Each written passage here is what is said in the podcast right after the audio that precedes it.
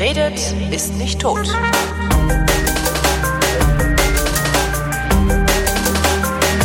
Willkommen zur Wissenschaft mit Florian Freistetter. Und mit Holger Klein. Das Zirpen, kommt das von deiner Seite oder kommt das Zirpen von meiner Seite?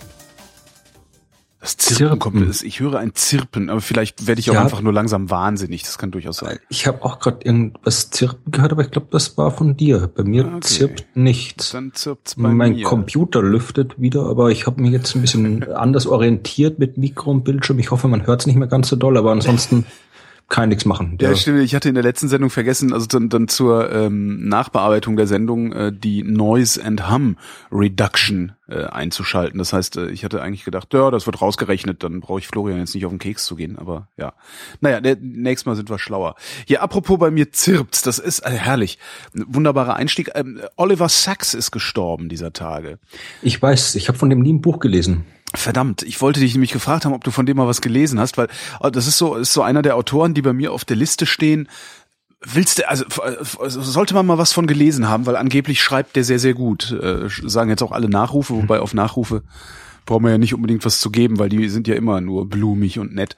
Ja, ich bin halt nicht so, so ein Psychologie-Fan. Also das, das ist was, was mich so nicht wirklich Neurologe, ist kein Psychologe. Ja, oder ja, oder ja, Neurologie, aber diese ganzen, diese ganzen gehirnmedizinischen Themen, so als Wissenschaft an sich, die Ergebnisse sind schon interessant, manchmal, wenn ich davon höre, aber dass ich jetzt irgendwie so Buch um Buch populärwissenschaftliche Literatur dazu lesen muss, das weiß ich, hat mich nie wirklich so, so mitgerissen. Also das, da habe ich ganz, ganz kaum was zu dem Thema gelesen bis jetzt. Das hat mich noch nie so fasziniert. Also vielleicht, ich bezweifle nicht, dass es faszinierend ist, aber ach, es gibt so viel zu lesen und da habe ich noch nicht, habe ich noch nicht nichts davon gelesen. Mir haben auch viele erzählt, dass Oliver Sacks ganz tolle Bücher schreibt, Ja. aber ja. Schade, das heißt, du weißt jetzt auch nicht, äh, äh, welches man von ihm lesen könnte. Na ja, gut. Äh, Was gibt's denn hier? Die, der Mann, der seine Frau mit einem Hut verwechselt. ja, das ist glaube ich das bekannteste. Also der Titel, den, den hört man ständig immer irgendwo. Ach komm, ich habe nächste Woche Geburtstag. Hint, hint.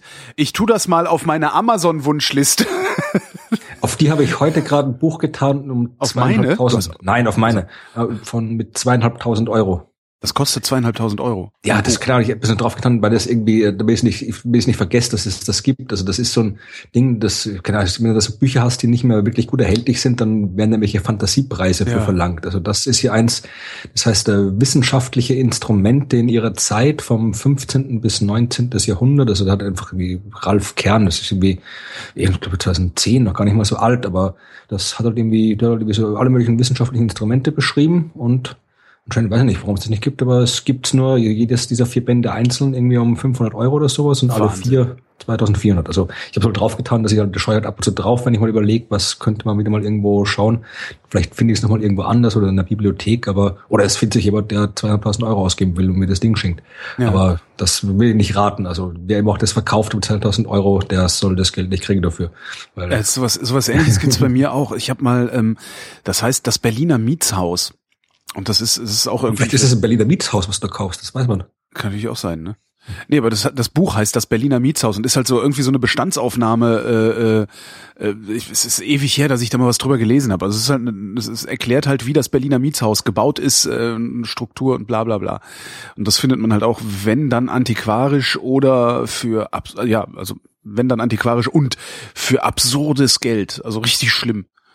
Das ist irgendwie auch so ein, weiß gar nicht, so ein Fachbuch ist oder sowas. Ja, das ist ja gar nicht mehr, das meine ich hier, das ist ja nicht mehr antiquarisch. Das ist 2010 erschienen, das Ding, glaube ich. Ja, hier 2010. Das Mietshaus ist auch irgendwie aus den frühen 90ern und späten 80ern oder so. Naja, Ab wann gilt es eigentlich als antiquarisch, so ein Buch? ich habe keine Ahnung. Ich wusste mal, wie das bei Autos ist, wann ein Auto ein Oldtimer ist, aber Das waren, früher waren das, glaube ich, 20 Jahre oder 25 und das haben sie dann aber erhöht, weil die Autos ein bisschen länger gehalten haben dann. Ich glaube, es sind mittlerweile 30 Jahre. ja, bei Büchern keine Ahnung. Ja, also, was wir von Oliver Sacks lesen, wissen wir nicht. Äh, was machen wir denn dann? Ach, verdammt. Ich weiß nicht, ich habe ich hab ein paar Themen. Ich habe ich hab, äh, ich hab Essen, Politik und Astronomie und ansonsten kann ich von meinem Urlaub erzählen. Ah, auch nicht schlecht. Ich habe ein bisschen was mit Viren äh, äh, mitgebracht. Also ein paar- ich habe zwei, zwei Meldungen zu Noroviren, auch interessant, ne? Naja, äh, fang doch mal mit Astronomie an, weil das doch äh, wegen der Tradition. Mit Klinge Tradition. Nee, Das mit Tradition war es mit Urlaub anfangen und dann Astronomie. Ne? Ja, na, der, ja, meine Urlaube sind ja auch ein bisschen astronomisch. Ja, also, ich meine, diesmal habe ich, habe ich wirklich hauptsächlich Urlaub gemacht, aber ich bin auch ein bisschen, ein bisschen Astronomie war auch dabei. Also ich bin mit dem Fahrrad gefahren von Füssen mhm. bis nach äh, Ansbach, also quasi einmal Nord-Süd durch Bayern durch, also zuerst durch durchs Allgäu, dann durch äh, Schwaben und dann war das, glaube ich, da oben schon ein bisschen Franken die Gegend. Also das war eine sehr, sehr schöne Ecke. Also Füssen war natürlich schön. Also Füssen war jetzt von der Astronomie her war da jetzt nicht so viel los. Ich glaube, da hat man irgendeinen Benediktinermönch gewohnt, der irgendwelche optischen Telegraphen gebaut hat oder sowas, irgendwann im, im späten Mittelalter. Aber die Gegend natürlich in Füssen ist schön und Allgäu und das Ganze hier, Pfaffenwinkel, wie das heißt, da kann man auch schön mit dem Fahrrad durchfahren. Äh, dann war ich in Landsberg am Lech, da war auch astronomisch, glaube ich, nicht viel los. Da bin ich auch erst. Das hat eine wunderbare Altstadt, die komplett durch irgendeine Durchzugsstraße ruiniert wird, wo da ständig irgendwo die Autos in einer Tour durchrasen und du nicht irgendwie von einer Seite auf die andere kommst. Und dann war ich in Nördlingen. So Nördlingen ist echt toll. Nördlingen, das was kennst. war denn das Nördlinger? Hm, hm, hm. Das Nördlinger Ries. Ries. Das ist ein der größte Einschlagskrater in ah, Europa und das ist wirklich ein, eine riesengroße, also die Stadt selbst ist wirklich wunderbar. Also die, es gibt so einen inneren und einen äußeren Krater. Also der äußere Krater, ich weiß nicht, wie lang der rumgeht, ein paar hundert Kilometer. Also das ist wirklich so, so als Umfang quasi. Durchmesser werden auch ein paar Dutzend Kilometer sein. Äh, und die innere Stadt selbst, also der innere Krater quasi wird so ein bisschen von der Stadt selbst nachgebildet. Ich glaube, das ist die einzige deutsche Stadt, wo die Stadtmauer noch komplett erhalten ist. Das heißt, du kannst da wirklich auf der Stadtmauer einmal im Kreis um die ganze Stadt rumgehen. Geil. Was ich auch gemacht habe. Und die Stadt selbst ist natürlich irgendwie wunderschön alt, noch innen drin, alles erhalten von der, von der Architektur. Und wenn du halt irgendwie, irgendwie so halt, äh, da wünsche ich mir dann immer, dass ich ein bisschen mehr Ahnung von Geologie hätte, als ich es habe, weil bin halt irgendwie auch, ich war da zwei Tage dort und bin dann auch irgendwie ein bisschen zu laufen gegangen in der Gegend, bin halt so durch die, das Ries gelaufen und da siehst du halt ständig irgendwelche so, so geologische Aufschlüsse und äh, Megablöcke und wie die Dinge alle heißen und mhm. ich bin als, als Geologe dann wahrscheinlich bleibst du alle fünf Meter stehen und denkst, boah, cool, ist das wieder für ein Teil hier. Aber da als Astronom halt denkst halt, was wird jetzt wohl der Geologe denken? genau. Ja, aber es gibt doch ein, es gibt doch ein nettes, äh, äh das Ries Krater Museum dort. Das habe ich mir angeguckt. Also ich habe mir es größer vorgestellt. Also das ist äh, ein nettes kleines Museum, wo da erklärt wird, wie so ein Asteroideneinschlag funktioniert, was da alles äh, abläuft für Dinge, wie, wie die Geologie funktioniert, wie dann sich das alles entwickelt hat in den Jahrhunderten, Jahrtausenden, Jahrmillionen danach und natürlich auch speziell, dass, dass der, der Rieskrater selbst alles erklärt wird. Also das haben die recht schön gemacht. Ich habe noch ein bisschen mehr so, so Asteroiden-Merchandising äh, gewünscht. Ich dachte, ich kann dann irgendwie im großen Asteroiden-Einschlagsmuseum-Shop dann irgendwie meine ganzen, meine ganze Kohle ausgeben und damit eine Menge Kram nach Hause kommen, aber für was hattest du gedacht, dass du deine Kohle ausgeben würdest? Ich habe keine Ahnung. Ich, doch so. das, ich dachte, dass es gibt, ich mag ja Museumsleben sehr gerne, weil da gibt es immer eine Menge Sachbücher und Science Museum in London. Das war das so Krimskrams, aber da gab es nur so ja so, so heimathistorische Bücher über den Rieskrater und so akademisch-geologische Werke und so.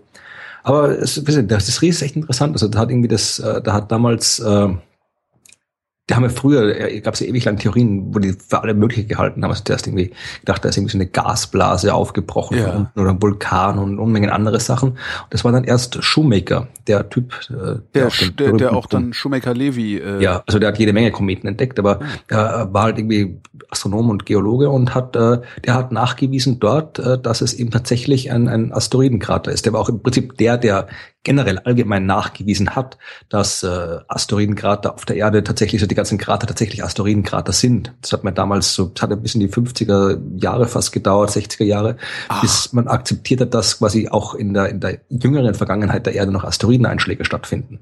Bis dahin hat man es eben wirklich alles für Vulkankrater und andere geologische Phänomene gehalten. Warum? Das hat so ein bisschen äh, kurze Eigenwerbung. Ich habe das in meinem aktuellen Buch, äh, die ah. Asteroid Now. Wie ich bereits in meinem Buche die Gerechtigkeit des Lehrers unter besonderer Berücksichtigung der höheren Lehranstalt. Genau. Ja. Genau. Also da habe ich es genauer erklärt, wer das genau wissen will. Aber im Wesentlichen ist, geht das Ganze zurück noch immer auf den, den Konflikt mit mit äh, Darwin und der Religion und den ganzen Kram. Also es gab gibt im Prinzip zwei so äh, große einander widersprechende Schulen. Also einerseits die, äh, die ihm sagt, dass eben alles äh, ganz, ganz, äh, ganz langsam und gemächlich und mit kleinen Änderungen im Laufe der Zeit sich mhm. entwickelt. Das war eben das, was eben damals äh, zur Zeit von Darwin äh, Charles Lyell, so einer der Begründer der modernen Geologie, äh, entwickelt hat.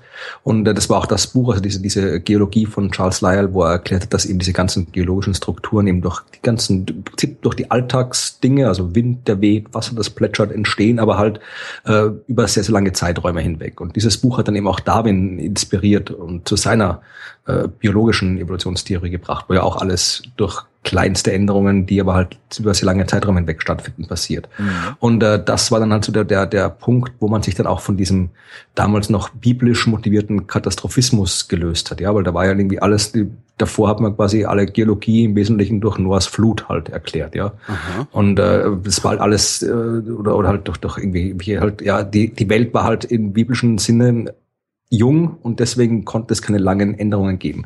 Und danach gab es dann eben immer wieder ein paar Leute, die halt, äh, ich glaube, Cuvier war einer, auch so ein französischer Geologe, da hat man dann schon wirklich gesehen, also man hat dann so äh, auch, auch Aufschlüsse entdeckt und Fossilien entdeckt, wo, wo man halt äh, auch ablesen konnte, dass da vielleicht doch nochmal irgendwelche größeren Katastrophen irgendwie passiert sind. Aber da hat es dann irgendwie so, so einen inneren Widerstand gegeben der Wissenschaftler, die halt nicht mehr zurück in dieses biblische, katastrophistische Ding wollten.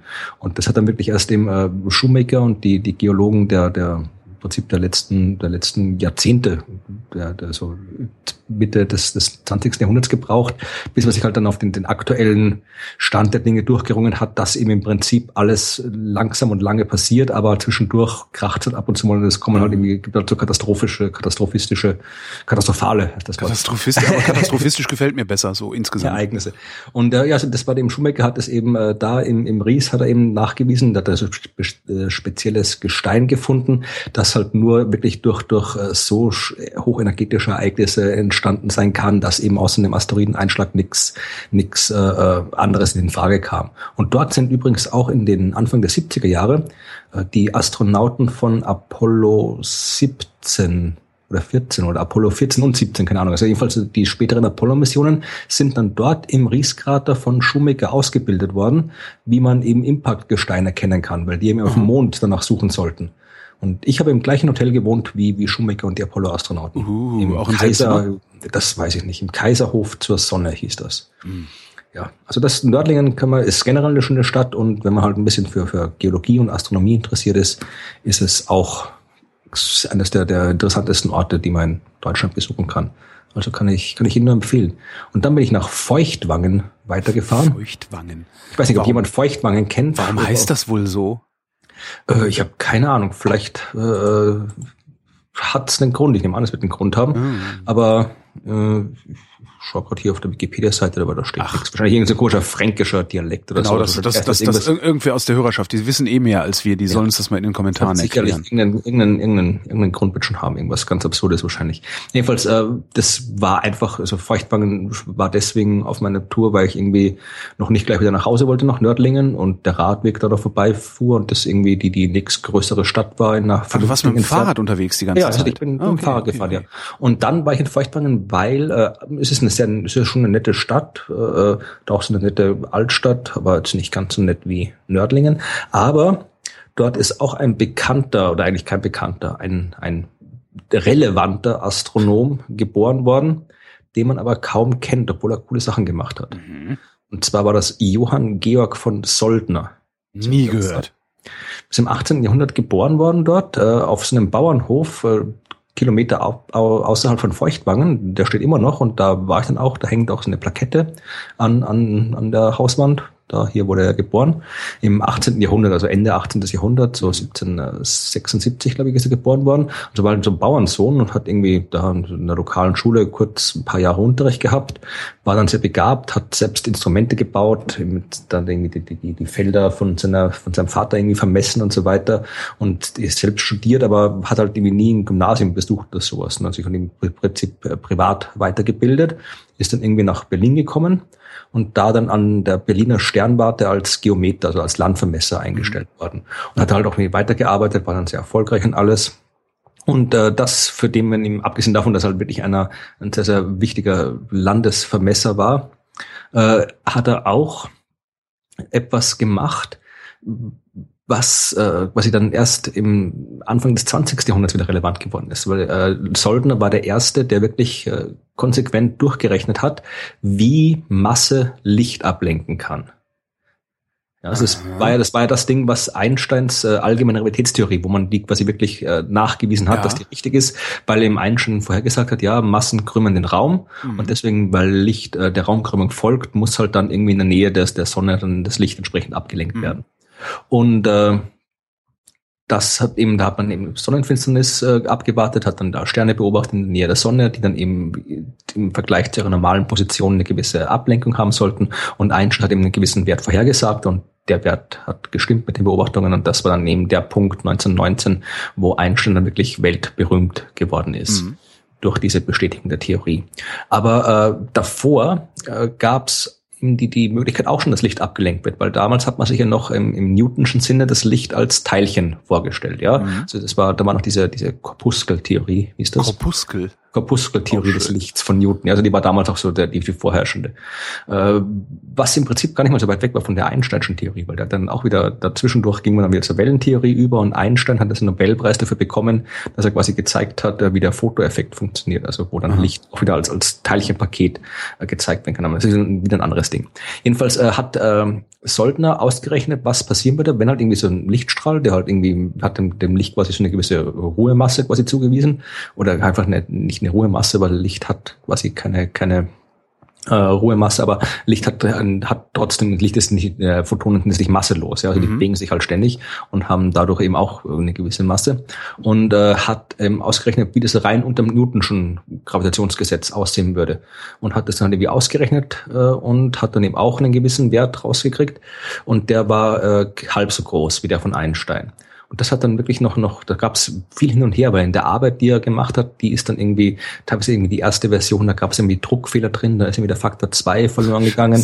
dann hat irgendwie, das ist aber händisch wieder korrigiert worden, aber dann später wieder nicht. Und äh, jedenfalls äh, hat dann in, in den 20er Jahren Philipp Lennart, auch ein Nobelpreisträger oh, und einer von denen, ja, der, der, äh, der war der, also der, wenn man ihn kennt, dann irgendwie als den Vertreter der deutschen Physik damals, also quasi halt ein, ein früher Nazi, der halt irgendwie alle Physik, die irgendwie von Nicht-Deutschen kamen, abgelehnt hat. Also weil im Prinzip Realitätstheorie und Quantenmechanik. Ach so, das, das sind wie die Realität, ja, die Einstein-Leugner von heute. Ja, also alles antisemitische ah, okay. Motivation. Also ah, okay. das, das war jetzt irgendwie jüdische Physik, die kann nicht richtig sein, wir brauchen deutsche Physik. Verstehe. Und hat eben unter anderem anhand dieser ganzen Druckfehler, hat er quasi wollte er eben äh, nachweisen, dass Einstein äh, bei äh, Soldner plagiiert hat, mhm. weil eben quasi durch diesen fehlenden Faktor 2 die, die, die, die Werte von Soldner identisch waren mit denen von Einstein und so weiter, haben jede Menge Wissenschaftshistoriker das mittlerweile schon geklärt, dass eben äh, da keiner irgendwie plagiiert hat und dass eben tatsächlich äh, die Newtonsche Theorie einen halb so großen Wert liefert wie die Realitätstheorie und dass die Beobachtungen mit der Realitätstheorie übereinstimmen. Mhm. Aber das war eben der erste, der halt wirklich, ich meine, das gab vorher noch, ich glaube, äh, Cavendish hat das, glaube ich, auch noch ein bisschen früher ausgerechnet, aber nicht veröffentlicht. Aber Soldner war eben der, der das wirklich eben konsequent der Reihe nach ausgerechnet hat. Mhm. Und äh, ist dann eben, wie gesagt, heute kennt ihn kaum noch wer, aber in dieser Kontroverse um die, den Nachweis von Einsteins Realitätstheorie, da hat er dann nochmal eine wichtige Rolle gespielt. Und den habe ich mir dann irgendwie halt angeguckt oder sein Geburtshaus habe ich mir angeguckt und die Schule, die in Feuchtwangen nach ihm benannt ist, die nicht sonderlich eindrucksvoll ist, weil die komplett umgebaut wird. Also es war nur eine riesen Baustelle dort. Das, das, äh, was war das, die Realschule, glaube ich, Johann Georg von Soldner Realschule oder sowas.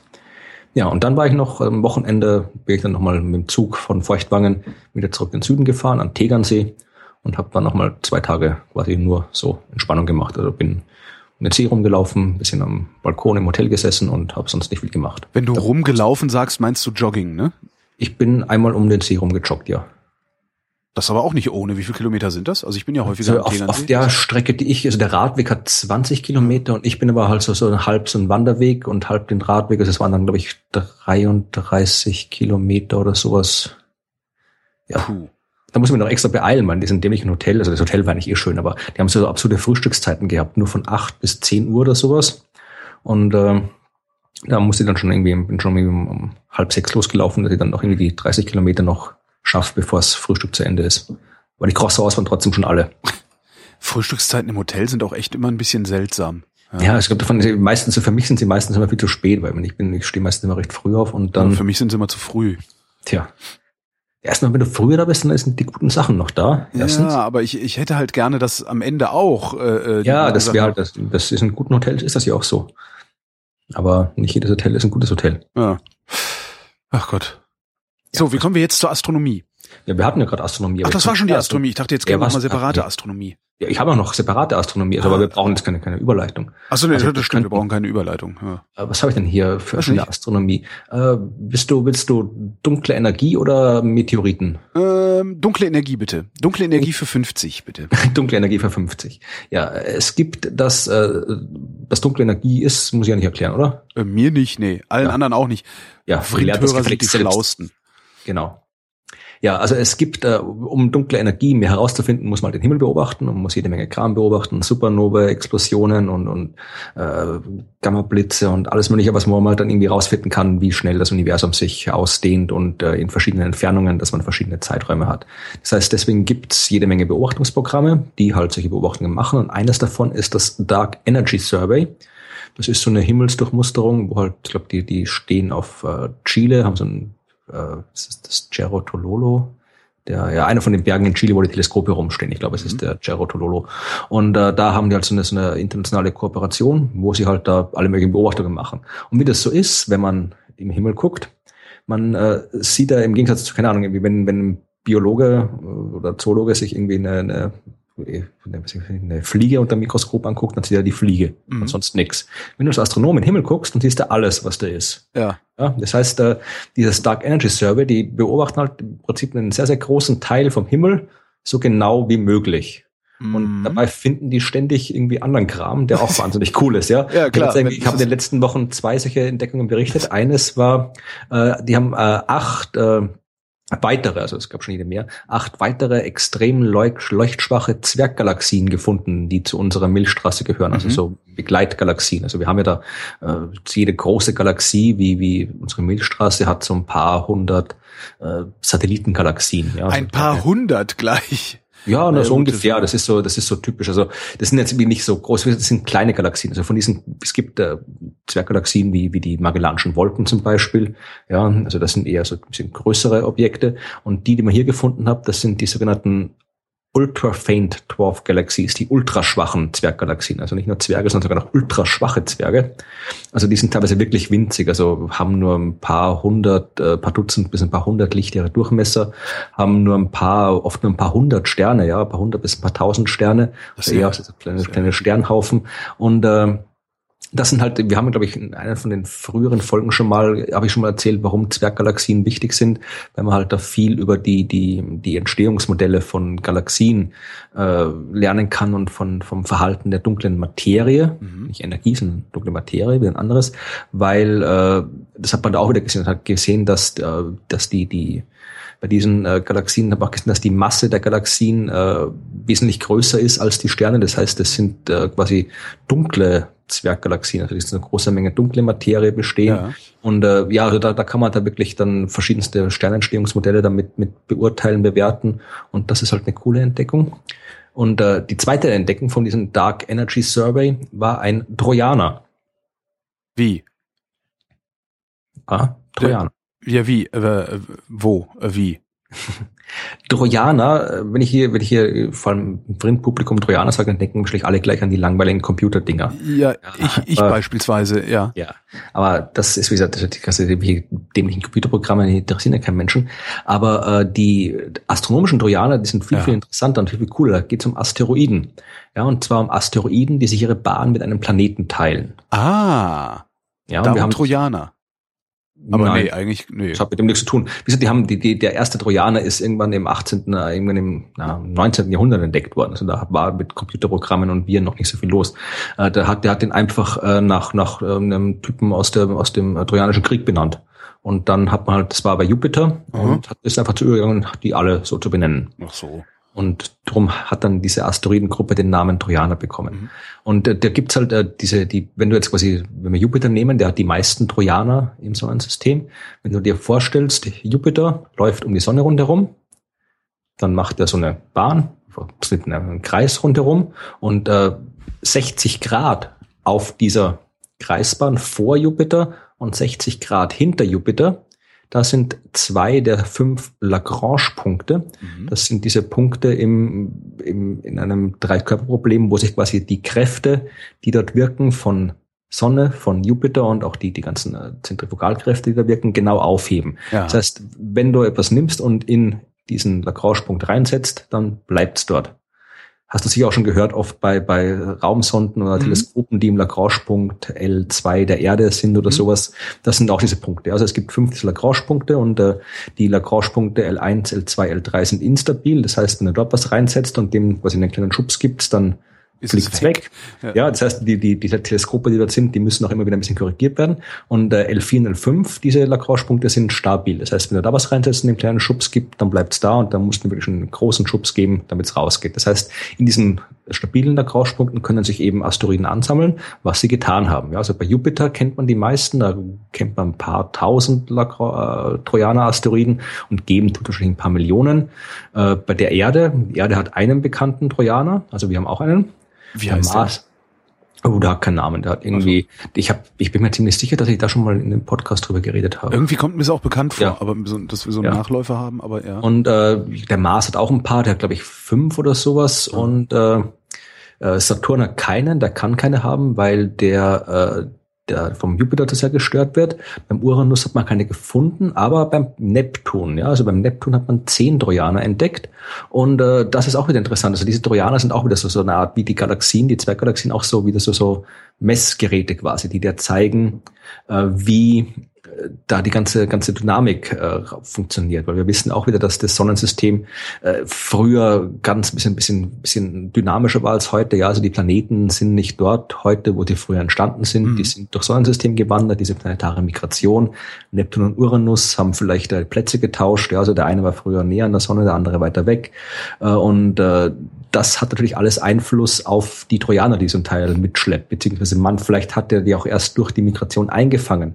Äh, man kann, je nachdem, wenn man weiß, wie die, welch, wie viele Trojaner da draußen sind, weil Neptun ist ja der äußerste Planet, wie viele da draußen noch sind und wie die sich bewegen, kann man dann Rückschlüsse sammeln äh, auf die, die Menge an Gas, die im ursprünglichen Nebel war, aus der Sonne und Planeten erst entstanden sind, auf die Geschwindigkeit, mit der die Planeten entstanden sind, hat es lang gedauert, ging das schnell, oder auf, auf Sterne, die vielleicht gemeinsam mit der Sonne entstanden sind und dann in der Ursprungsphase noch die Dynamik der allerersten Objekte da beeinflusst haben und so weiter. Ja, also diese, diese Neptun-Trojaner ganz außen, das sind eine wirklich wunderbare Informationsquelle und da hätte man gern so viel wie möglich würde man kennen. Und man mhm. schätzt auch, dass es da wirklich ein paar Millionen gibt von den Dingen, aber die sind halt schwer zu finden. Die sind weit weg, bewegen sich langsam und äh, man müsste halt ja. doch mal hinfliegen, ne?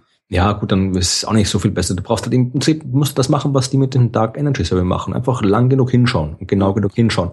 Also Gaia wird sicherlich ein, diese, diese andere dieses Riesenvermessungsteil. Das heißt, wir müssen gar nicht hin, sondern es würde auch reichen, wenn wir von hier aus lange genug gucken würden. wenn du entsprechend, aus, entsprechend gute Instrumente hast, eben mhm. wie dieses äh, Gaia, Gaia-Mission, die ja schon seit einem, über einem Jahr aktiv ist und die Milchstraße genau vermisst, wie, wie bis jetzt ist auch so ein Ding. Gaia will eigentlich die Milchstraße vermessen, ja, dieses äh, Weltraumteleskop. Ja. Will also viele, eine Milliarde Sterne möglichst genau vermessen, Position, Geschwindigkeit und so weiter. Aber weil die halt äh, auf dem der Blick zu den Sternen halt auch durch Sonnensystem durchblickt, schätzt man, dass Gaia locker noch so ein paar tausend, zehntausend Asteroiden einfach so nebenbei entdecken wird. Ja. Und da sind sicherlich auch wieder einige Trojaner dabei. Und dieses, dieser Dark Energy Survey hat eben, äh, nicht, wie viel waren es jetzt gerade? Es waren drei oder vier, glaube ich. Nee, zwei, Entschuldigung, zwei waren es, die man neu entdeckt hat. Und äh, die haben auch angekündigt, die, die äh, Astronomen, die das gemacht haben, dass sie noch 20 weitere As Asteroiden in diesem, äh, diesen Daten vom Dark Energy Survey entdeckt haben. Aha. Die sind, sind keine, keine äh, Trojaner, aber welche auf, aus dem Kuipergürtel, also dem Asteroidengürtel, da wo Pluto drin hockt. Also das, das zeigt halt wieder, es, es lohnt sich halt, einfach mal im Himmel zu schauen. Ja? Lange hinzugucken. Du findest, du siehst immer irgendwas. Und es ist halt auch wichtig, das ist wieder ein anderer Punkt, wo es dann wieder in die Wissenschaftspolitik geht. Es ist auch wichtig, dass diese Daten quasi nicht irgendwie schubladisiert werden. Wenn jetzt da die Dark Energy Leute draufschauen und sagen, naja, bringt uns jetzt gerade nichts für unsere dunkle Energieforschung äh, und das in der Schublade ablegen, dann hat der Rest der Astronomie nichts davon. Aber wenn es halt so wie da ist, öffentlich ist, dann können die Asteroidenleute kommen, sich das angucken und die finden dann eben Asteroiden drin, die, die vielleicht dann, wo die dunklen Energieleute nicht interessiert waren oder die Zwerggalaxienleute, ja. Und darum ist es halt wichtig, dass die ganzen Daten, die halt da immer mehr gesammelt werden von den ganzen Teleskopen, dass die halt früher oder später, muss ja nicht alles sofort veröffentlicht werden, kann man auch so gewisse, gewisse, quasi so, so, äh, na, also diese Perioden, wo halt Priorisierungsperioden, wo halt zuerst die einen, die die Instrumente gebaut haben, mhm. drin arbeiten dürfen und dann nach einem Jahr oder sowas müssen die halt irgendwie freigegeben werden, dass halt alle reingucken können. Das ist halt dann wirklich, wird, wird immer wichtiger, dass die Daten eben dann vernünftig bereitgestellt werden und wie wichtig das ist und was man damit machen kann, zeigt ja dieses Dark Energy Survey gut. Und jetzt widmen wir uns mal ganz anderen Sachen, nicht dem Weltraum, sondern den Meeren, den Ozeanen. Magst du gerne Austern? Ich habe noch nie in meinem Leben eine Auster gegessen. Ah, okay. Hm. Ich mag Muscheln gerne, aber Austern habe ich noch nicht gegessen. Na, Muscheln sind ja in der Regel gekocht, Austern nimmt man ja, ja. roh zu sich. Äh, also, ne, die werden dann halt geknackt und dann machst du kann man, sich auch, kann man auch kochen. Kann man sicherlich auch kochen, habe ich aber noch nie gesehen irgendwo. Ähm, ich kenne Austern auch nur roh. Ist auch noch nicht so lange her, dass ich das erste Mal in meinem Leben Austern gegessen habe. Ich fand, finde es ganz okay, aber ist jetzt auch nichts, wo ich mich so drum reißen würde irgendwie. Also ich verstehe nicht, warum das so als, als so extreme Delikatesse ja, gilt. Ja, das ist ein bisschen wie Schafshirn oder sonst irgendwas oder ja, alles Kram halt irgendwie, der irgendwie ja eklig ist und weil halt so so halt elitäres abgesetzt Man kommt halt schwer ran, ja genau. genau. Ähm, chinesische Wissenschaftler haben jetzt festgestellt, dass Austern die perfekten äh, Lagerstätten für Noroviren sind. Noroviren sind diese Dinge, äh, diese Dinger, die machen, äh, wie heißt das? Äh, Ebola. Nee, nee, nicht Ebola, aber so, ne? Magen, Magenschmerzen, Kotzen, Durchfall, ähm, man, man wird unheimlich schnell krank, wenn du von so einem Norovirus befallen wirst. Das dauert wenige Stunden und du bist wirklich kotzt und scheißt dich leer bis zum Umfallen und denkst wirklich, und fragst du, ob ich keine gegessen habe. Und du, du denkst wirklich, du müsstest sterben. Und es ist dann auch gerne mal so nach, was weiß ich, 36, 48 Stunden oder sogar noch schneller wieder vorbei. Also es ist eine sehr bizarre Erkrankung. Äh, ich hatte das auch mal und das ist, also es ist wirklich sehr bizarr. Weil es geht wirklich, einen Tag lang ging es bei mir rund wie nichts Gutes und danach war alles wieder in Ordnung. Die neue Frind Austernblitz-Diät. Genau. Austernblitz-Diät. Das, ähm, jedenfalls sind jetzt diese, diese Wissenschaftler hingegangen, haben ähm, genetische Sequenzen von Noroviren aus allen möglichen Epidemien sich angeguckt und die Daten von äh, 1983 bis 2013 war das, also 30 Jahre Daten, haben sie ähm, abgeglichen mit Noroviren, die sie in Austern gefunden haben und stellen fest, 80 Prozent der menschlichen Norovirus-Genotypen waren in den Austern auch drin. Tja, das heißt, das die, ganzen, heißt, die ganze reiche Elite, die ihre ganzen Austern frisst, die haben da die ganzen Krankheiten in die Welt gebracht. Ja, eher andersrum, ne? Also es sind eher die Leute, weil nämlich das Problem bei Noroviren ist, du bist zwar schon wieder gesund, aber bist immer noch ansteckend. Ähm, auf gut Deutsch gesagt, wir haben die Noroviren ins Meer geschissen und die Austern okay. haben es gefressen. Ah, okay. Das ist, das ist eigentlich das, was da passiert ist. Das finde ich wirklich sehr, sehr faszinierend. Also, dass äh, im Grunde unsere Abfälle, also unsere Ausscheidungen, äh, da überleben diese Noroviren, die überleben halt relativ lang, äh, gelangen irgendwie in die Meere und bleiben in den Austern und bleiben da. Also das sind Depots. Das heißt, die, die, die, aber wenn die, wenn die mal bis, bis wenn die, man, man scheißt dann normalerweise nicht direkt ins Meer. Also nee. da ist ja noch irgendwie ein Klo und irgendwie eine Abwasser und alles dazwischen. Das heißt, die werden auch nicht durch irgendwelche Kläranlagen oder sonst irgendwas da, da äh, beeinträchtigt, sondern die gehen da durch. Anscheinend ja. Interessant, da müssen wir die ja. irgendwie anders auch noch finden können, theoretisch. Ja, genau.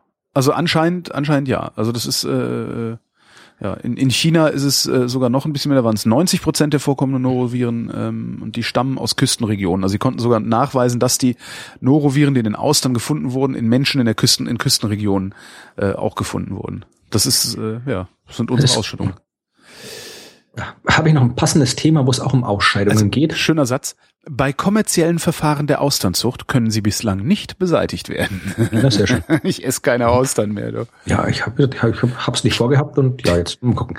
Aber wenn wir schon bei Ausscheidungen sind, äh, was denkst du, ist das, äh, in welchem Fachgebiet ist die Universität Lund in Schweden weltweit Spitzenreiter? Äh, pf, äh, ich, keine Ahnung, Lund. Eine Bekannte von mir hat mal in Lund studiert, aber frag nicht. Keine Ahnung in der, zumindest äh, laut diesem Artikel hier, in der Mistkäferforschung. Donnerwetter. Ja, aus irgendeinem Grund, da gibt es anscheinend oh. einen interdisziplinären Verbund, wo die anscheinend alles Mögliche über Mistkäfer oder Skarabäen, wie sie heißen, herausgeforscht das klingt haben. auch angenehmer. Ja, äh, die haben auch zwischen herausgefunden, was ich auch nicht wusste, äh, warum die ständig auf ihren Dunkkugeln rumlaufen. Warum? Die können die Frage beantworten, warum? Haben die, haben die, die ja, Käfer gefragt? Ja, anscheinend. Ja, ich weiß nicht, Biologen werden das schon ausgekriegt haben. Nee, äh, weil nämlich die kommen da hauptsächlich irgendwo in Afrika vor, da ist heiß. Und wenn du da am heißen Boden stehst, kriegst du heiße Füße. Wenn du aber auf der ah. feuchten Mistkugel rumstehst, dann kannst du die Füße abkühlen. Mhm. Das klingt plausibel, aber auch ein bisschen nach Anthropomorphisierung, ne? Ja, die werden das, ich nehme an, dass die das irgendwie schon, schon seine okay. Richtigkeit hat. Ich bin jetzt einfach mal so, so naiv und warum man nicht so naiv sein sollte, kommt dann das nächste Thema. Aber, nee, aber in dem Fall ging es jetzt nicht um die, um die äh, Fußwärme der Mistkäfer, sondern äh, doch wieder um Astronomie. Die haben nämlich äh, untersucht, wie Skarabäen sich orientieren. Ja, also es gibt äh, die können sich sowohl bei Tageslicht als auch in der Nacht orientieren und steht also die, die, die Kugel, die rollen ja ihre Mistkugel da durch die Gegend von dem Misthaufen, wo sie den Mist halt herhaben, bis in ihre eigene Höhle und rollen das da auf einer schönen geraden Linie durch ah. die Gegend ohne sich da irgendwie zu verlaufen. Und die wollten dann rausfinden, äh, wie das äh, funktioniert. Da gibt es verschiedene Arten. Es gibt welche, die sind eher am Tag aktiv, welche, die sind in der Nacht aktiv. Und die haben dann erstens rausgefunden und nachgeschaut, wie orientieren die sich jeweils und was machen die, wenn man die Tagaktiven in die Nacht steckt und umgekehrt. Mhm. Und? Und äh, das erste war, dass äh, die Misskäfer äh, sich unter anderem an der Milchstraße orientieren. Also das sind die einzigen Insekten, äh, das sind die einzigen bisher bekannten Tiere, die sich eben an der, an der, an der Milchstraße selbst orientieren. Also es gibt viele Tiere, die sich halt äh, an, an äh, Sternen orientieren, das gibt schon. Da hat man coole Experimente gemacht im Planetarium. Findet, ich wollte gerade sagen, wie findet man das raus, dass, dass die sich an Sternen oder an der gesamten Ich habe mal einen Artikel drüber geschrieben, das ist schon ewig her. Muss ich mal raussuchen, können wir noch verlinken. Das ist ein sehr ganz klassisches Experiment. Äh, da haben die, äh, da kannst du quasi so Zugvögel äh, untersuchen, die haben so einen Zug Drang, Zugzwang, ich weiß nicht, wie das heißt, also irgendwie dieser, dieser Drang halt irgendwie in eine gewisse Richtung Wanderlust. zu fliegen. ja. ja, irgendwie sowas, ja. Und äh, das kannst du halt irgendwie, du kannst halt, wenn du die spezielle Käfige setzt, wo du dann irgendwie aufsehen kannst, wo die da rumlaufen, kannst du halt irgendwie rauskriegen, in welche Richtung die fliegen wollen. Ja. Und das haben die in einem Planetarium untersucht und im Planetarium kannst du den, den Viechern ja irgendeinen Himmel geben, den du gerade willst. Muss nicht der reale Himmel sein. Und da haben die geguckt, ob quasi die Richtungen, die diese Vögel da sich aufmachen, ob das äh, davon abhängt, welchen Himmel da am Planetarium gerade gerade projiziert wird und haben halt festgestellt, dass doch das bei bestimmten Arten durchaus einen Einfluss hat, Aha. dass die sich also da teilweise an den Sternen orientieren. Und äh, ich glaube, es gibt auch irgendwelche. Äh, Aber wie geht, wie geht Orientierung an der Milchstraße? Brauchen die naja. tatsächlich ein leuchtendes Band am Himmel, um. Ja, das sollte irgendwie die, die Milchstraße, ich nehme an, dass zumindest dort, wo es in, in Afrika, wo die vorkommen, weiß ich jetzt gar nicht, aber ich nehme an, dass das vielleicht klar, Gegenden sind, wo es, wo es, wo es noch dunkel ist.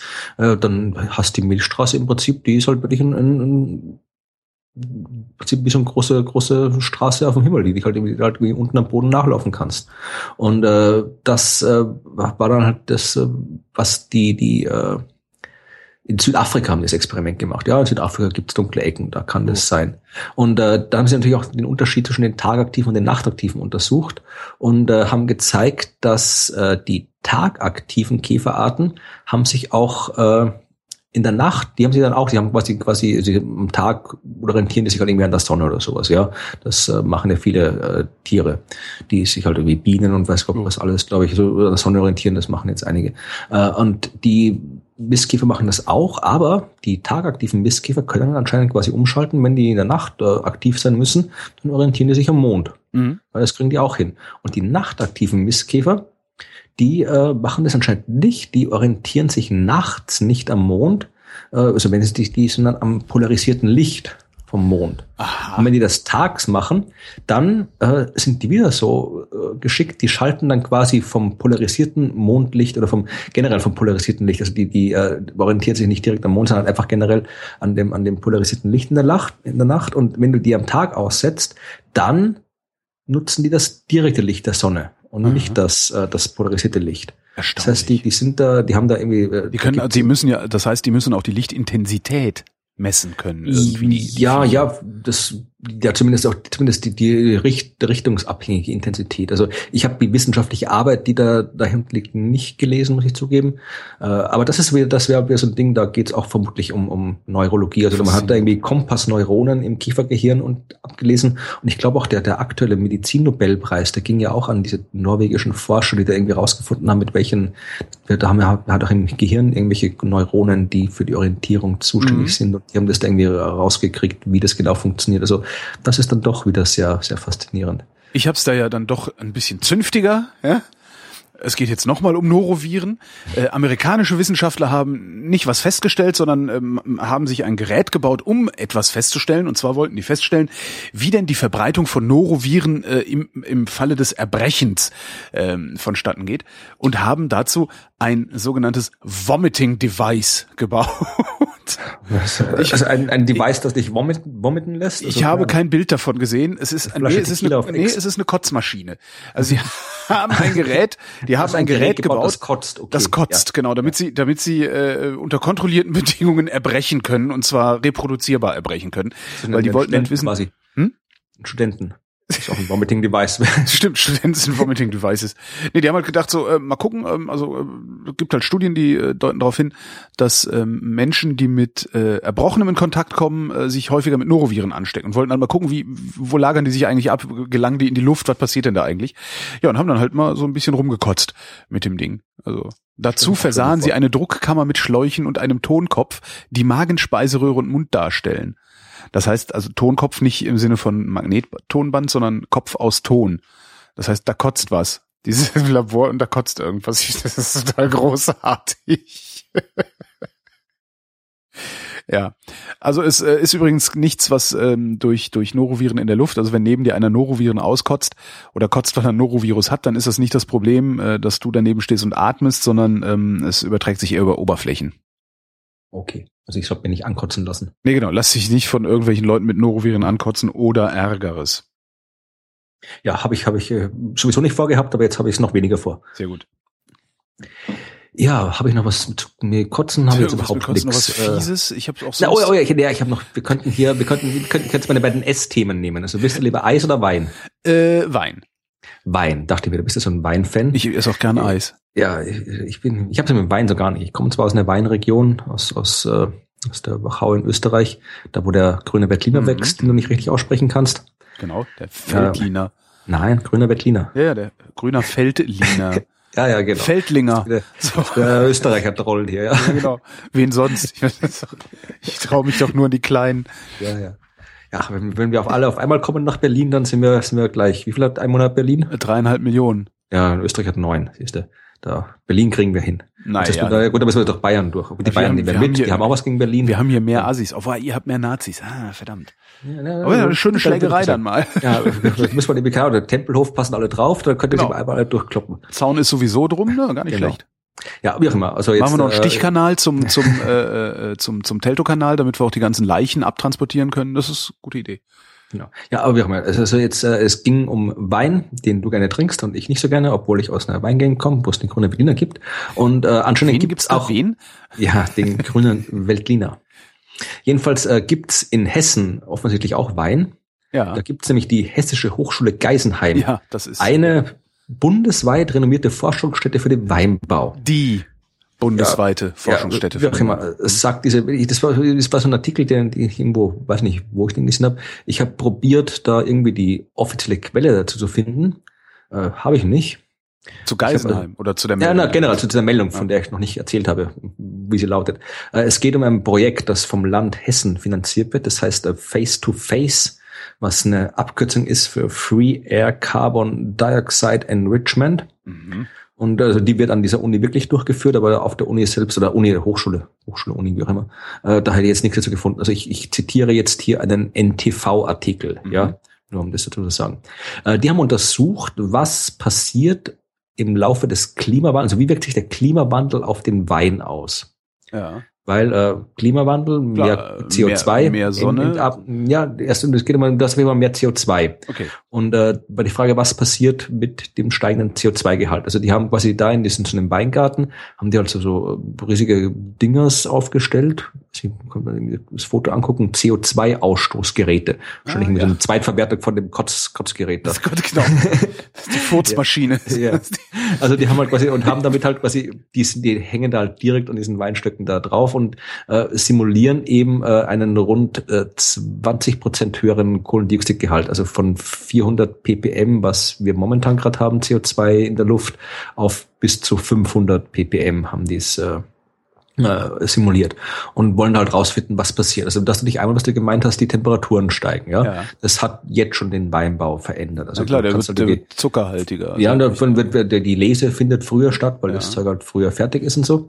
Aber äh, es, äh, du kannst Weinsorten anbauen, eben nicht nur den den grünen Veltliner, sondern auch den Cabernet, Cabernet Sauvignon, Cabernet den, Sauvignon, den genau. Merlot, den, den äh, ja, also den, den man eigentlich sonst nur in, in äh, Mittelmeer anbauen konnte, kannst du jetzt auch irgendwie in Deutschland schon mhm. anbauen.